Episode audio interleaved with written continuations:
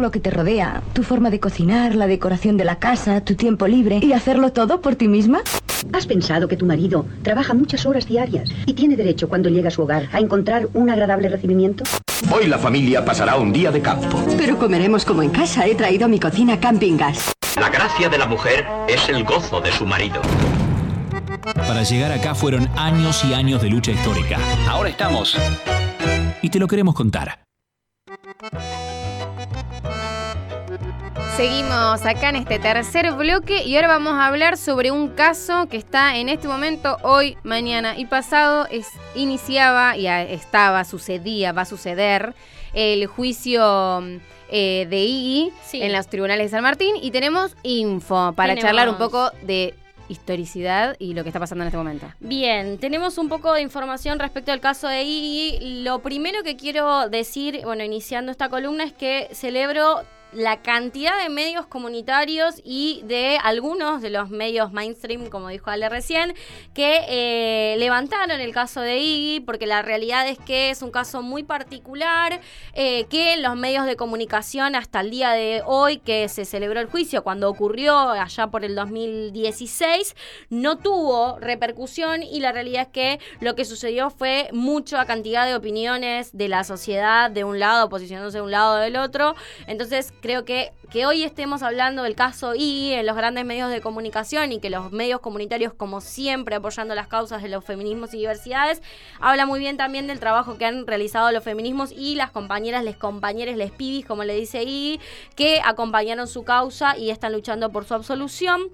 Eh, el juicio de Iggy se, lleva, se está llevando a cabo, eh, comenzó el día de hoy, eh, continúa el día de mañana y pasado en los tribunales de San Martín, en el Tribunal Criminal número 7, desde las 9 de la mañana hasta las 3 de la tarde. Cabe destacar que hoy comenzó este juicio y los jueces que tenían que intervenir en la causa llegaron como dos horas tarde.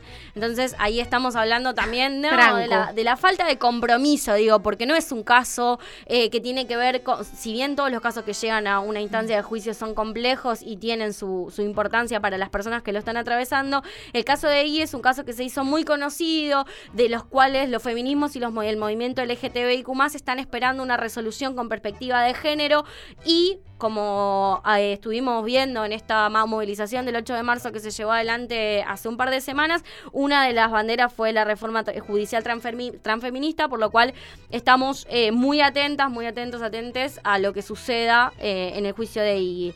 ¿Qué sucedió con, con Iggy de Jesús? Iggy es una lesbiana que eh, en su barrio fue hostigada durante muchísimo tiempo, discriminada por su orientación sexual. Eh, en, octubre del 2016 y eh, fue a visitar a sus amigas por el Día de la Madre a Bellavista. Y cuatro hombres de ahí del barrio la acorralaron al grito de te vamos a violar para hacerte mujer. Acto seguido, y se defiende de los agresores y con un cuchillo que tenía encima termina con la vida de uno de los, de los agresores. Hay que destacar también que Iggy tuvo que mudarse del barrio donde ella vivía por las constantes agresiones de eh, estas personas que también llevaron a que le prendan fuego su casa, un montón de cuestiones que tienen que ver con la violencia de género que atraviesan las diversidades todos los días, eh, por lo cual esta visita que ella hace ese Día de la Madre de Bellavista era para ver a sus amigas, para pasar con ellas el Día de la Madre y termina inmersa en esta situación terrible. Y también lo que me, lleva también a reflexionar esta cuestión es, eh, digo, lo que, lo que plantea ahí de te vamos a violar para hacerte mujer, que era lo que le planteaban estas personas al momento de atacarla, es el concepto de la violación correctiva, ¿no? Eh, y tiene que ver también con este pensamiento heteropatriarcal que impone que lo correcto es ser heterosexual, lo correcto es no ser gordo, no ser un negro, no ser una piba de barrio, no te gusta el fútbol, digo, y reunía todas las características lesbodiantes que eh, el patriarcado promulga durante todos estos años con la construcción que van haciendo sobre distintas personas y sobre la reproducción de un montón de, actitudes y cuestiones y, mm, que tienen que ver con, también con, los medios de comunicación y demás.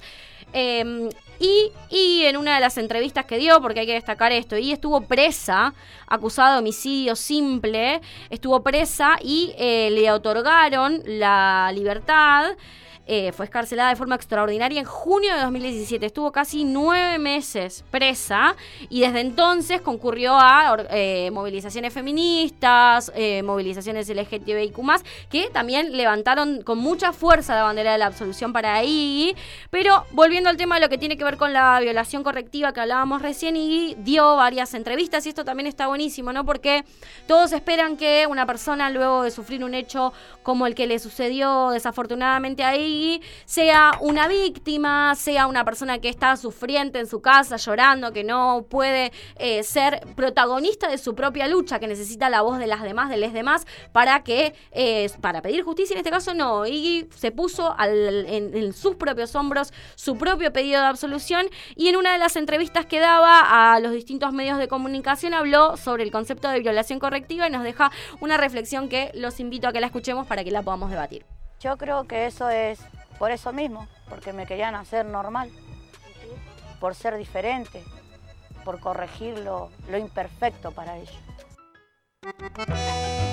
Bueno, sí, ahí escuchábamos ahí eh, con, esta reflexión en relación a la, cuestión de la violación correctiva. Yo creo que hay algo interesante de este caso, digo, más allá de la situación eh, extrema que no tendría que haber pasado, ¿no? Digo, todo eso, es que como vos decías, eh, tuvo una, digamos, una escena pública, digamos, quizás no en los grandes medios, vamos a, vamos a repetirlo de vuelta, eso hay que decirlo. Yo no vi, capaz que sí pasó y no lo vi yo, porque no miro yo mucha tele. Anteriormente, no, pero también existe una realidad que es que tiene que ver con lo que vende en la opinión pública, es lo que te muestra la televisión. Tal cual. Como se hizo tan público, la realidad es que hoy yo he visto en varios medios de comunicación algunas coberturas. Pero sí, pero sí en, en les niñes, les jóvenes, digo, es un caso que mm, lo, la, he escuchado a niñas de 10, 11, 12, 13, estar al tanto de la situación, tener conocimiento de la situación por la que pasó Iggy y, reflexionarla. Me parece que eso, digo, más allá que esto que decíamos, ella se puso con una situación sumamente dura,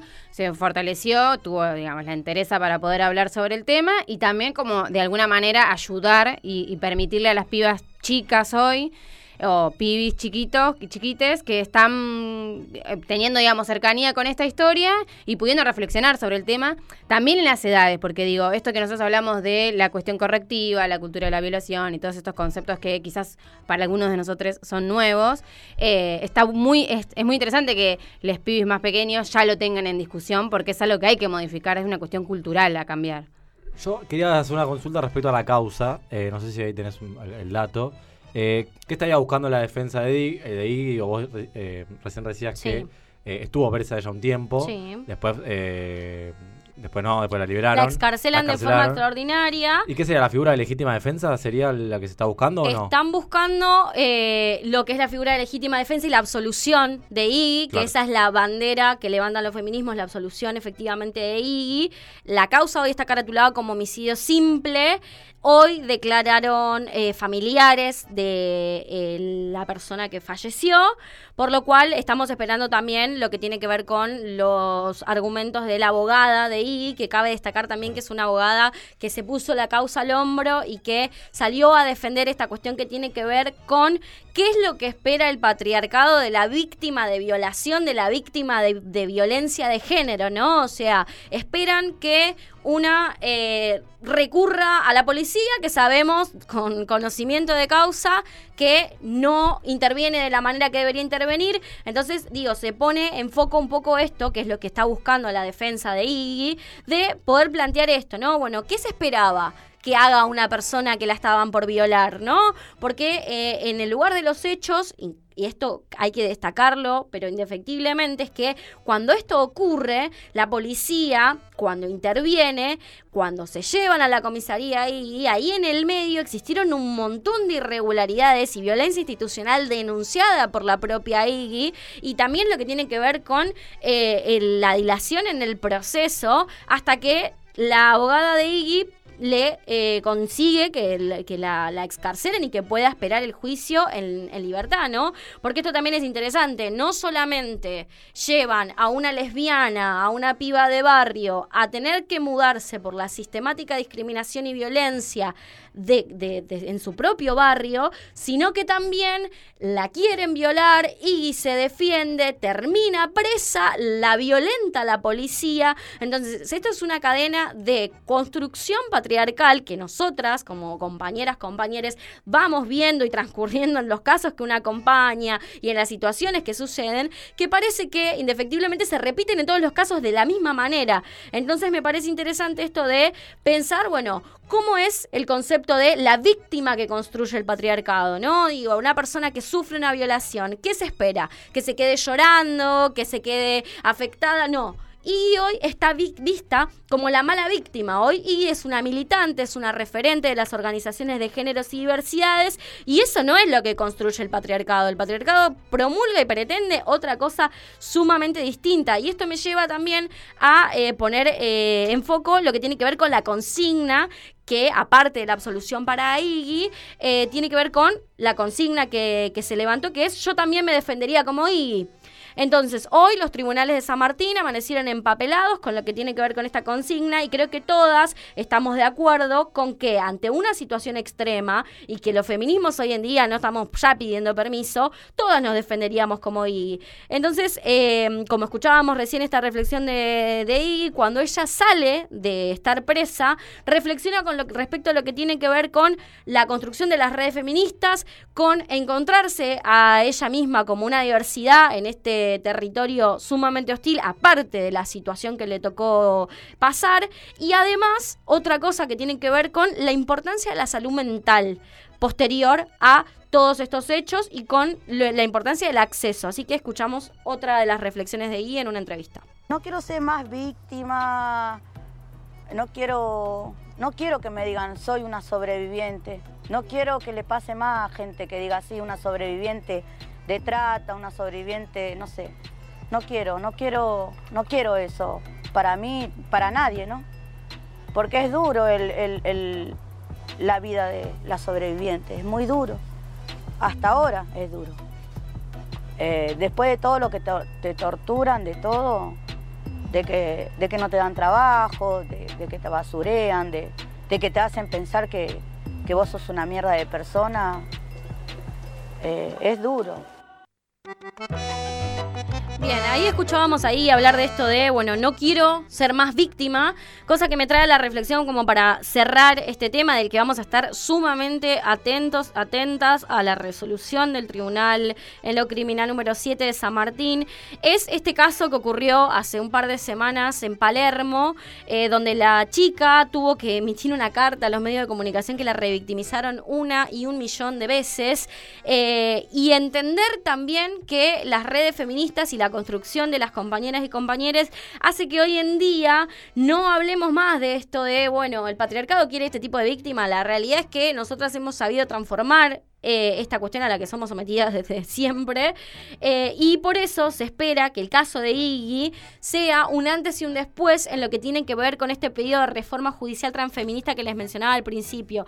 Es una discusión muy compleja, pero ha sido una de las consignas, porque ustedes saben que muchas de las consignas del 8 de marzo son puestas en común entre todas las organizaciones feministas que no son precisamente de todo el mismo color político, eh, son muy complejas de llevar adelante, son muy complejas de que haya un consenso amplio o generalizado de la consigna. En cambio, esta consigna en particular eh, ha sido un consenso de casi todas las organizaciones feministas, me atrevo a decir que de todas, por lo cual el fallo que emita el 17 el de marzo el Tribunal de San Martín, esperamos efectivamente que sea con perspectiva de género y además también que siente precedente de ahora en más y también hablar de lo que tiene que ver con la legítima defensa y demás cuestiones que seguramente se van a entremezclar, que no tienen que ver con los géneros, pero la realidad es que hoy en concreto el caso de Iggy es una bandera para los feminismos y la comunidad LGTBIQ+.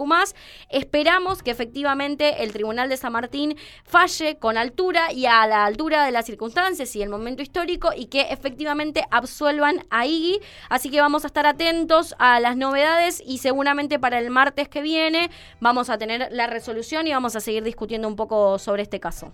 Bueno, ojalá que el martes que viene las noticias sean Esperemos. eh, buenas, por decirlo de alguna manera, pues digamos, en, en cuanto a la resolución de este, de este caso. Vamos a una pausa y enseguida volvemos.